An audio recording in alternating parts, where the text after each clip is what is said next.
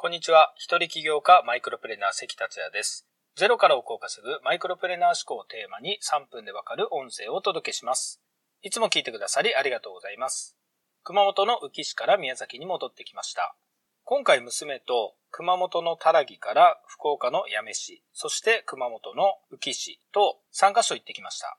3つともとても印象的な街でした。これらの様子はブログや Facebook、動画でアップしますのでよろしければご覧ください。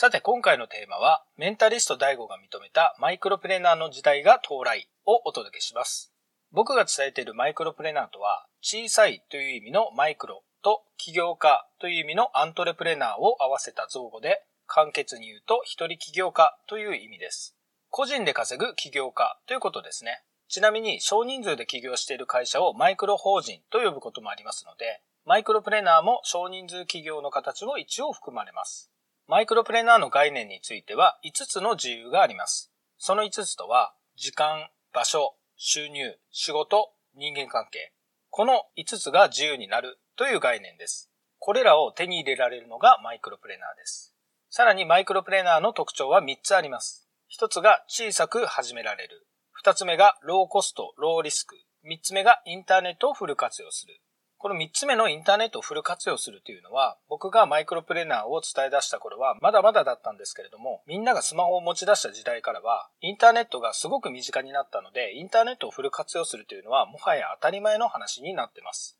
そして数日前、メンタリスト DAIGO さんの YouTube 動画、年収1000万兆は楽、サラリーマンの時代を変えるプチ企業のポイントの中で、これからは個人が稼ぐ時代が来るのではないかと興味深い話をしてました。成功者の流れを4つに分けて簡潔に説明されてたので、簡単にご紹介します。まず1番目がリスク思考型。昔は頭が良くない人が成功してたという話をしてたんですよね。これはどういうことかというと、ギャンブルではないんですけど、リスクを大きく取れる人、アウトローっぽい人が成功してたと。マネーの虎っていう番組がありましたよね。多額の資金を調達してリスクを取れるような人が成功してたという時代です。二つ目がリスク思考型と頭がいい人が半々に成功してた時代。ここで頭がいい賢い人が出てきて成功し始めた時代ということですね。3番目が頭がいい人が成功した IT バブルの時代ということです。そして4番目に個人が稼ぐ時代が来るのではないかと語られてました。この個人が稼ぐ時代に成功する人とは、ローコストで起業して個人で億単位の利益を上げることができるという人たちです。有名なものでは YouTube はすごいですよね。YouTuber で数億ってあげてる人は結構いますし、ヒカキンなんかは年収10億とも言われてます。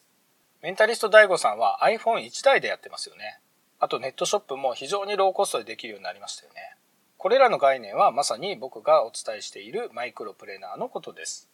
このメンタリスト DAIGO さんの話を聞いて、個人が稼ぐ時代はすでに来ているという見解を持っている人は多いと思います。僕はこの個人が稼ぐ時代を絶望していたのが25年前で1994年でした。